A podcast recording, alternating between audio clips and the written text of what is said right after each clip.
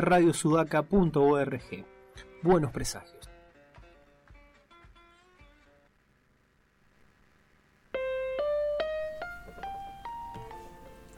Estamos nuevamente en Buenos Presagios, cuarto bloque, siendo las 14 horas 32 minutos. Nos encontramos en comunicación con el señor Rodolfo Santulo. ¿Qué tal, Rodolfo? ¿Cómo estás?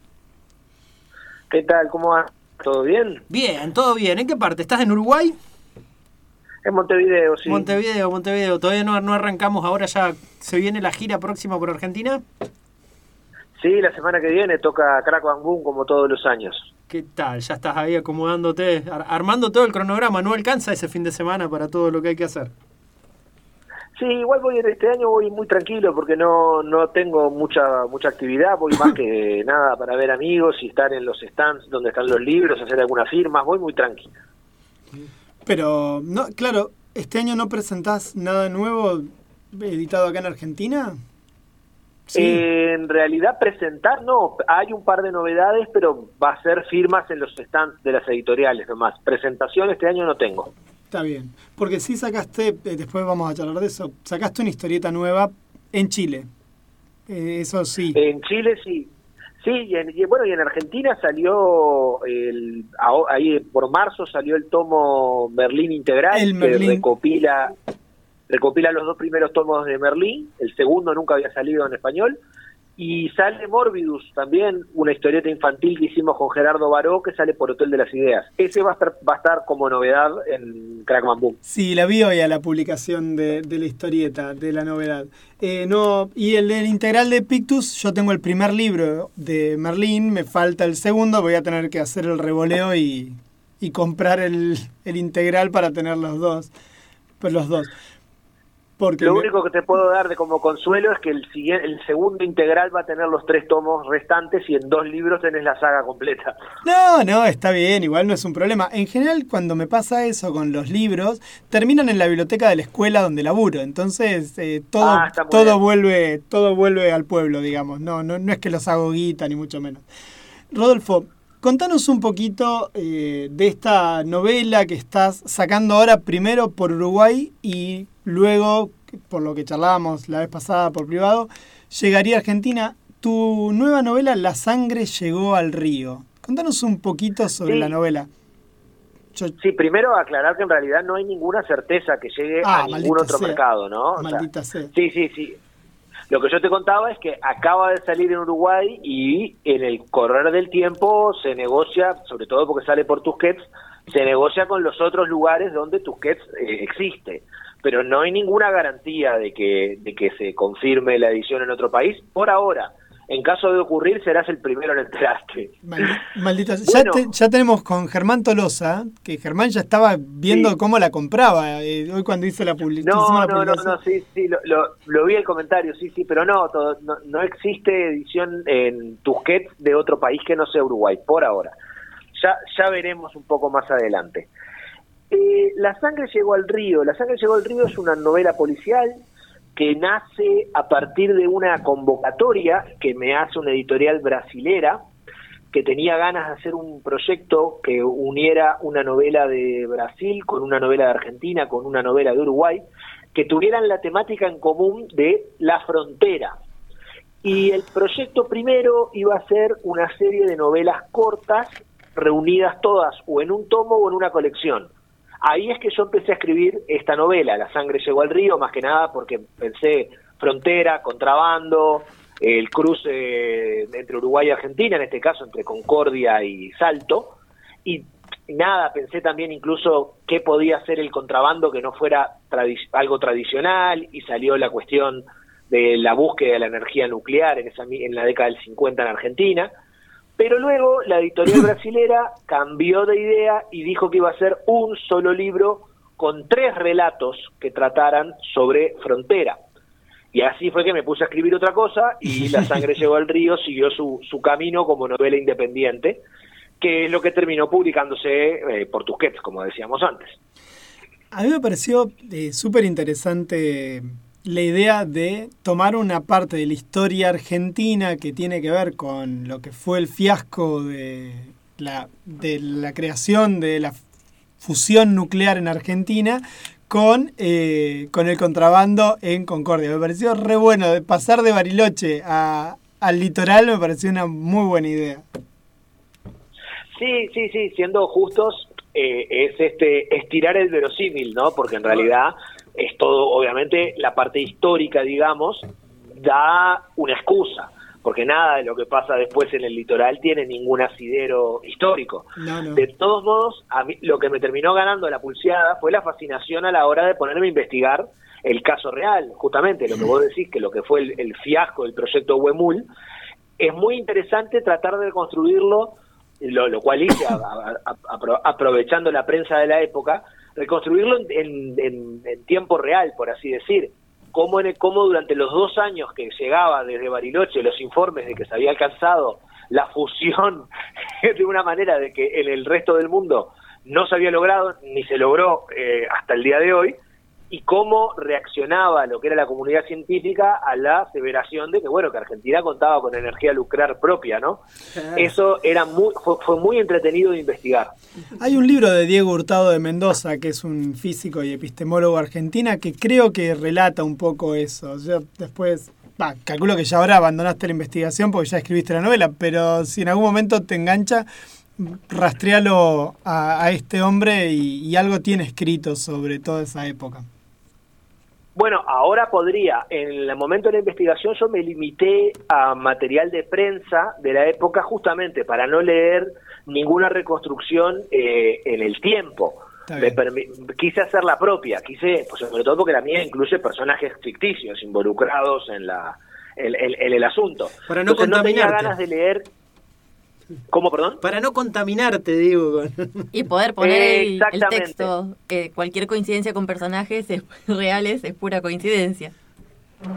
Claro, sí, sí, pero además si yo leía una, una reconstrucción y, yo qué sé, había alguna coincidencia en lo que yo venía imaginando, ya lo tenía que descartar, porque ya existía. En cambio, si descubro que existe alguna coincidencia a posteriori, listo, soy inimputable. Como Harrison con Sweet Lord. Ah, no sabía eso. Nada, nada. Eh, claro, sí, sí. Bueno, pero eso, eso es algo que, que, ocurre continuamente. Yo qué sé, pienso, pienso en mi propia experiencia. Cuando yo publico 40 cajones, después me empiezo a enterar de que el capítulo de Drácula separado lo había, lo había tratado un montón de gente. Y ahora nomás se estrena una película que también lo desarrolla. Pero está, yo no había leído nada sobre eso antes de escribirlo, así que luego son coincidencias, coincidencias totalmente naturales. Claro, la serie de Netflix hizo un capítulo cuando todavía estaba más o menos bien esa serie de Drácula sobre Claro, el, segundo, el, segundo, capítulo, el segundo capítulo es todo es, el viaje en el barco. Antes de que arrancara la serie, sí. Volviendo. Exactamente, sí. A, mí me. Bueno, después, después charlamos de 40 cajones, que es una historieta que a mí me encanta y, y es una de las partes del libro de Drácula que, que más angustia debe producir entre todas. Pero a mí, a mí leyendo la novela, me pareció. Yo, me pareció leer eh, en el texto o en, el, en la forma una cosa muy, yo te lo decía, a Osvaldo Soriano como una historia donde, no sé, me, me hacía acordar a ese relato que va como siendo gracioso o que te causa gracia y a la vez es la gracia que te da algo que te desespera. Vos vas viendo la tragedia y mientras tanto te vas cagando de risa en el medio. Eh, Bárbara me, me, hace carita, no sé cómo lo vivió ella, que también pudo leer la novela, pero, pero a mí me, me daba esa sensación. ¿Qué tanto te divertiste escribiéndola? Porque parece graciosa. A mí me resultó graciosa. Bueno, mucho. Mucho, mucho, por supuesto. Me, divertí mucho. De hecho, la comparación con Soriano, yo te lo dije, es de los mejores elogios que me podés llegar a decir en la vida, porque yo admiro profundamente a Osvaldo Soriano. Yo creo que es mi escritor favorito argentino, por encima de, del que quieras. Me parece que es este un escritor genial. Recuerdo Cuarteles de Invierno, una, pronto, una sombra ya pronto será, o sea, todo lo que he leído de Soriano me encanta y sí, me parece de que hay, hay un, un ritmo, por así decir, que puede llegar a, recordar. Yo me divertí muchísimo en, sobre todo en la primera y la tercera parte. La segunda parte, que es la de la construcción histórica, si bien tenía para jugar con el diario personal del personaje, que es un personaje muy particular, entonces en el diario íntimo daba juego a algún que, alguna que otra broma, fue un poco más farragoso por la investigación y por tener que leer muchísima prensa de la época y tratar de mantener incluso lo que era el, propio la propia estafa que mantenía Richter, ¿no? Tratar, tratar de mantenerla en la ficción, que el, lector dudara durante un buen rato también de hacia dónde iba todo eso. Pero sí, uno de los principios básicos por los cuales yo escribo cualquier cosa es porque me divierte mucho. Me parece que eso se, se transmite un poco en cómo escribo, por lo menos eso pretendo. ¿Barbie? No, sí, sí. El, yo no pude terminar la novela, no alcancé, llegué hasta antes de que se descubra que hay en el maletín, pero sí, es como, es un juego constante de los diálogos que entretiene muchísimo y, se nota que estás jugando con los personajes también. Por eso nos imaginábamos que te divertías escribiéndolo. Yo cuando leía la, novela, lo primero que me pareció parecido a Soriano, lo que te decía, era la cuestión de este milico que está en el medio del quilombo y de pronto no entiende nada y a la vez está metido hasta las orejas en el problema, ¿no? Que aparte, bueno, esto transcurre en el 52 en Argentina y de pronto está todo mezclado, el gobierno peronista, la, la cuestión de estos, hay unos policías federales en el medio y de pronto yo, iba viendo también un poco la tragedia de lo que va a ser después Argentina del 55 en adelante. Yo estaba, te juro que leía la novela, iba como mirando ese futuro, ¿no? no, no se transmitía eso de la novela. No sé cuánto le metiste, pero bueno. Bueno, no, no, no puedo decir que sea algo buscado. Sin embargo, es un, es un momento de la historia de Argentina de que yo, de atrevido, ¿no? El uruguayo atrevido que me decían, he transitado más de una vez, porque en realidad yo pienso toda la obra que hice junto a Ante Ginebra, el, tanto Malandra como Tacuara, sí, sí. son son van más o menos en esa época. Tacuara, Tacuara arranca un poco después, Tacuara arranca en el 57, pero Malandras justamente pasa todo en el 55 y tiene esa cuestión también del sainete grotesco y casi satírico, donde los personajes se vinculan y tenés los golpistas, tenés los peronistas, tenés la gente que no es ni una cosa ni la otra. Y un poquito de eso puede ser que se haya transmitido a esta novela. En gran parte porque el momento histórico también es uno muy rico para, para reconstruir. Sobre todo con la lejanía que me permite ser uruguayo, además, que no tengo que andar embanderándome con nadie, eso es una tranquilidad. Sí, claro. A mí me, bueno, yo te digo, me pareció súper interesante esa parte, me pareció también súper interesante el personaje de la hermana, que ahora se me acaba de ir el nombre del personaje, pero... Me, eh, perdón. Susana, eh, me pareció súper interesante ese personaje porque está como recontra alejado de todo lo demás. Es una militante política bien clara. Bueno, hay otro personaje que también es un militante muy claro también, pero a la vez, o en simultáneo, con un pragmatismo que no le impide llevar adelante lo que, vas, lo que quiere hacer a como dé lugar. Ese personaje me pareció excelente. Bueno, es para mí es de los pocos personajes que realmente sí sabe lo que está haciendo. Mientras, mientras los demás, capaz que ella y del otro lado, los Hola. El resto de los personajes, muchos no, no, se enteran de qué está pasando y medio que van reaccionando por instinto. Y de los pocos personajes que sí entiende qué está haciendo ahí es ella. Sí, sí, a mí me pareció maravilloso. Eh, realmente, hay Susana. No, a mí el personaje, ya te digo, de ella me parece genial, me parece genial el comisario y eh, me parece eh, excelente. Bueno, para ¿querés contar un poquito dónde está situada la novela como para que la gente esté un poco más ordenada? Porque yo soy un despelote para contar estas cosas. Bueno, sí, cómo no. La, la novela se podría decir que se ambientan dos momentos históricos. Particularmente en 1952, son noviembre, diciembre del 52, donde hay una, una pareja de hermanos, los hermanos Carranza, que quieren cruzar de Concordia a Salto y necesitan a un contrabandista que los cruce. Justamente no pueden cruzar por los canales legales y necesitan a un contrabandista, que el contrabandista es un personaje que recupero de la novela gráfica Far South, que hice con Leandro Fernández, y es el Carpincho López, un personaje que ya había aparecido en historieta. Este personaje los tiene que ir a cruzar, pero dada la agitación que hay en el río, por razones que se van a ir este, develando después, les pide que se escondan unos días hasta que pueda acomodarlo. Esos días que ellos están escondidos son los que transcurre la historia en el presente, entre comillas, que es 1952. Pero además hay toda otra parte que se, comienza en 1949 y no en esta zona ni de Concordia ni de Salto, sino en Bariloche, que cuenta como uno de los personajes, el hermano Carranza, eh, de Litón, es parte del, del proyecto Huemul, que era la búsqueda de energía nuclear propia de, la, de la, Argentina del presidente Perón en aquel entonces, mediante la instalación de un reactor nuclear a cargo de un científico llamado Ronald Richter, que resultó en una de las más grandes estafas que sufrió el gobierno argentino.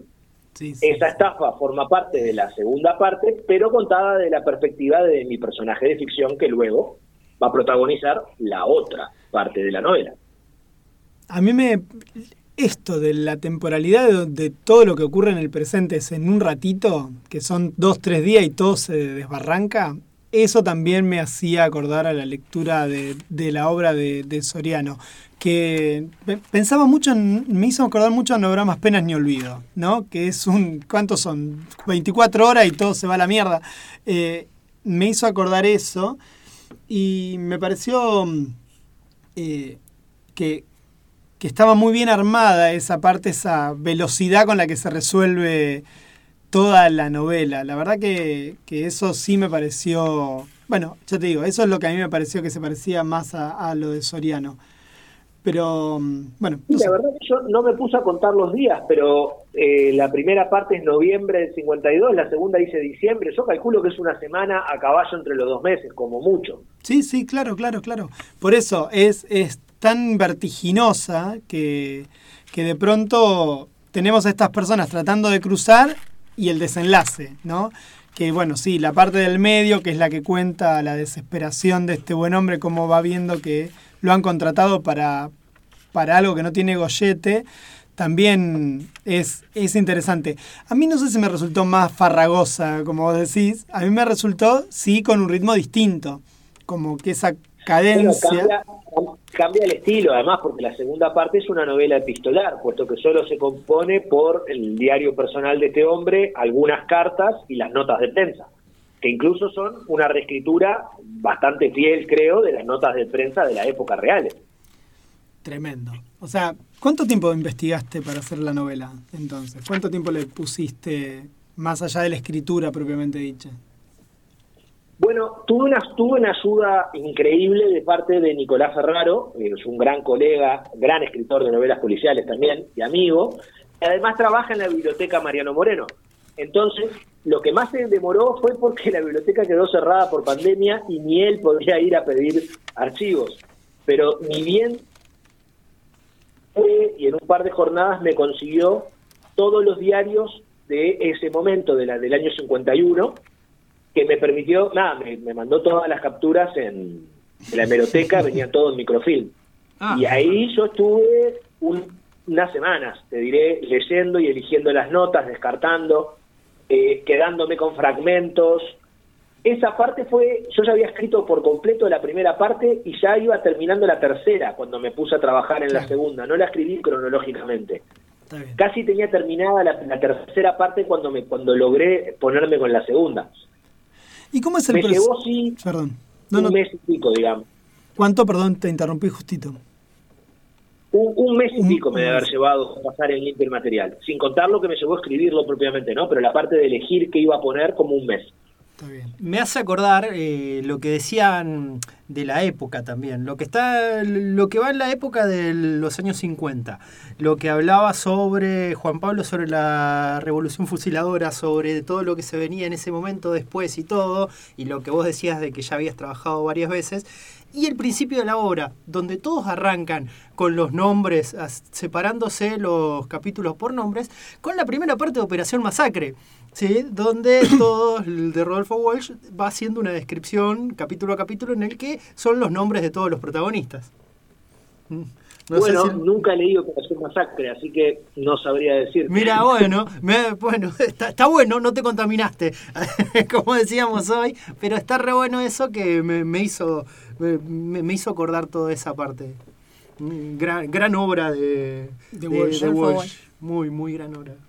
Eh, yo también te quería preguntar, eh, ¿cómo, ¿cómo es que se te ocurre que el, sobre la estafa, porque es una partecita de la historia argentina que se tiende a olvidar. ¿no? Uno en general tiende a pensar en Balseiro y en la creación del Centro Nacional de Energía Atómica, que es consecuencia de esta estafa, de hecho Balseiro figura ahí, pero pero ¿cómo se te ocurre? Porque es, bastante recóndito, debo, debo decirte. ¿eh? No es algo que en general se habla demasiado sobre este tema en, Argentina en general. Bueno, fue una cosa fue llevando a la otra. Como, como contaba al principio, cuando llegó la convocatoria de esta editorial brasilera y yo decidí que iba a ser de contrabando, ahí le empecé a dar vueltas de qué clase de contrabando podía ser que no fuera alcohol, cigarrillos, armas, es decir, que no fuera el contrabando tradicional. Y hablando con un amigo mío, argentino, pero que vive acá hace unos años, Manuel Soriano, sin ninguna relación con Osvaldo Soriano, aunque también es escritor, Manuel, me dice en un momento, ¿y por qué no lo haces eh, algo relacionado al, a la búsqueda de la energía nuclear de Perón en los 50? Ah, ah qué bueno, digo yo. Eh, es, muy bueno para, para tener la excusa. Pero claro, eso me llevó que ni bien empecé a leer, descubrí que había muchísimo para transitar ahí, que había realmente una historia muy poderosa. Aparte, una, yo quieras o no, en sí mismo es una historia policial también, porque una estafa también es parte de una historia policial. En este caso, una estafa enorme y a nivel político. pero también era la base de una buena historia policial. Y si lograba vincularlo a la del contrabando, eh, me parece que podía rendir. Entonces, la, el descubrimiento de la historia del proyecto Huemul, te diría que fue posterior a la idea. La idea fue una sugerencia de Manuel Soriano y yo empecé a leer y ahí dije, ah, pero pará, acá hay un montón para trabajar. Vos no sé si sabías que una de las consecuencias de esto es que la Comisión Nacional de Energía Atómica depende solo del Poder Ejecutivo. tiene presupuesto aparte porque después de esto, porque esa era, la, esa era también la potencialidad, digamos, que nadie más que Perón le podía quitar la guita al tipo, esa era la desesperación también. Era, era un problemón lo de Richter. Es que cuando, justamente, cuando vos lees lo que es el informe de la comisión encabezada por Balseiro, la que va a investigar, te agarrás la cabeza. Sí, te agarrás la cabeza porque, era, era un, un, cilindro de latón vacío y el tipo lo, lo decía que era un reactor nuclear. Sí, sí, sí, es, es, maravillosa. Yo esa historia la disfruto mucho, la, conozco, por eso también disfruté tanto de la novela. Me pareció muy interesante también, también eso, porque es una partecita de la historia argentina que tiende, ya te digo, a ser barrida debajo de la alfombra, porque nadie se quiere hacer cargo de que se mandaron un cagadón como una casa con eso, ¿no? Durante dos años, tres años, dilapidaron recursos económicos que dio calambre. Sí, bueno, además para mí es, es también parte de una época, ¿no? Donde una estafa así es posible por la lo, lo, difícil de las comunicaciones, la lejanía, y también en el momento donde gente que no conoce exactamente, estoy pensando en los militares que supervisaban el proyecto, que se empiezan a dar cuenta de que ahí no está pasando nada, pero no tienen la cara para ir y decirle al presidente, mirá, nos acaban de estafar. Entonces la van pateando para adelante y van cambiando los encargados y se van rotando los coroneles. Eso, eso también, eh, ah, si, lo, si lo llegaba a ser más gracioso todavía, casi que era una película de Mel Brooks.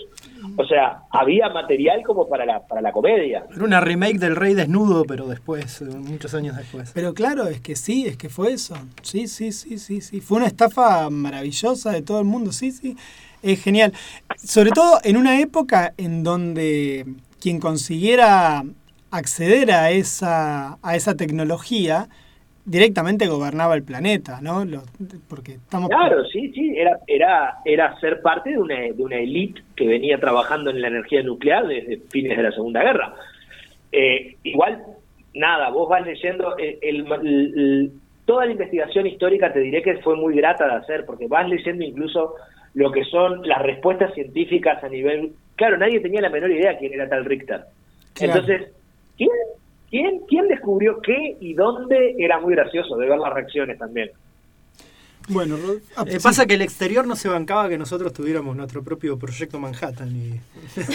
bueno, exactamente. Sí, sí, sí. No, y, y, pensemos que en esa época Argentina tiene desarrollos tecnológicos más o menos que también vos ahí recuperás, como pueden ser aviones, fabricaciones militares como son los aviones. Y entonces Argentina era visto como una posible potencia armamentística y todo. Si pegaba el batacazo nuclear, de hecho Argentina es hoy uno de los pocos países del mundo que tiene tecnología nuclear de avanzada. El Balseiro lo es, justamente por eso. Bueno, es que, es que para mí no es menor, también por la época, justamente vos hablabas del desarrollo aeronáutico. El desarrollo aeronáutico lo tiene, lo lleva adelante un, un, ingeniero que se llama Kurt Tank, que desarrolla el Pulki, que es el primer avión a reactor de Argentina en el 47, 48. Y es un ingeniero alemán que cuando termina la Segunda Guerra sale de Alemania y va para Argentina y es el que recomienda la llegada de Richter. O sea, era todo como verosímil, por así decir porque era un, un físico alemán que, como podría ser un montón de otros que se habían desparramado por el mundo, que justo estuviera en Argentina y tuviera el secreto de la fusión. Sí, sí, maravilloso. Ahora, hace unos días, eh, te cuento, salió una nueva estafa de este tipo, pero ya no se la hicieron en Argentina y tampoco llegó a estafa, que fue eh, habían publicado que habían logrado hacer superconductividad eléctrica a temperatura ambiente. Eh, y bueno, y hace poco ya salieron todos los informes diciendo, no, esto nunca pasó, esto es una estafa, publicaron algo trucho, que hacía mucho que no pasaba. Bueno, a mí me dicen que logran superconductividad eléctrica a, temperatura Yo lo creo, ¿eh? digo que sí, está bien. Bueno, no, es muy difícil hacer eso. Eh, pero es el equivalente, es el equivalente moderno a lo que era la fusión la fusión en frío, que era lo que Richter buscaba, ¿no? O sea, conseguir la... Bueno, es que para mí, para mí el asunto también es que es la época. Hoy en día vos, vos haces la declaración de que encontraste algo que físicamente, eh, científicamente es muy difícil, y, en poco tiempo ya se echaba que no. En cambio, cuando esto ocurre en el 51, claro, eh, es, tomarlo por bueno, porque hasta comprobar que no es así, van a pasar meses. No, y aparte, no solo meses, te, te, te aporto algo más. Hay predicciones de la física de esa época que recién se pudieron probar de la década del 80 en adelante porque no había tecnología para eh, laboratorio para hacerlo. Digamos. Parte de las respuestas del colectivo científico de la época decían que era algo para conseguir en 30 años, lo, que estaban diciendo que habían encontrado. Y 30 años después, mejor dicho, 50 años después, 60, tampoco se consiguió. 70 ya a esta altura. 70, 70. Rodolfo, te agradecemos muchísimo tu tiempo para contarnos sobre tu nueva novela. Te agradecemos muchísimo que nos hayas hecho llegar la novela, ya es la segunda vez que tenés esa gentileza. Y bueno, nada, este año no nos veremos en la crack porque no nos dio ni los tiempos ni los presupuestos, pero bueno, ya nos estaremos encontrando por este medio. Dale. Cuando, ustedes quieran, siempre a las órdenes. Bueno, muchísimas gracias. Rodolfo, un abrazo grande. Abrazo grande para todos. Adiós. Bueno, esto ha sido el señor Rodolfo Santulo, que estuvo charlando con nosotros desde Montevideo, hablando de su libro La sangre llegó al río. Bueno, y este que suena de fondo es el señor Carlos Alberto Solari, que ya empieza a darnos el pie para que nosotros nos retiremos después de un sábado más de buenos presagios. Hermoso sábado en el que, bueno, hemos charlado con Gastón Sirixman, quien vino, estuvo por aquí, eh, charló sobre animación eh, charlamos con Marcela de Tumulto, Torres de Tumulto. de Tumulto. Y ahora el señor Rodolfo Santulo, que la verdad una charla hermosa sobre su libro La sangre llegó al río, que esperemos se pueda editar en la Argentina próximamente. Sí, por ahora no. Eh, estamos eh, hemos charlado de un intangible acá. De que nosotros conseguimos. Sí, sí, sí. Pero, así que bueno. Pura producción de buenos presagios. Bueno, bajo la operación técnica del señor Lautaro Enríquez, eh, quien les habla, Pablo Pérez, Bárbara Barlamas y Juan Pablo Simonetti, esto ha sido Buenos, Buenos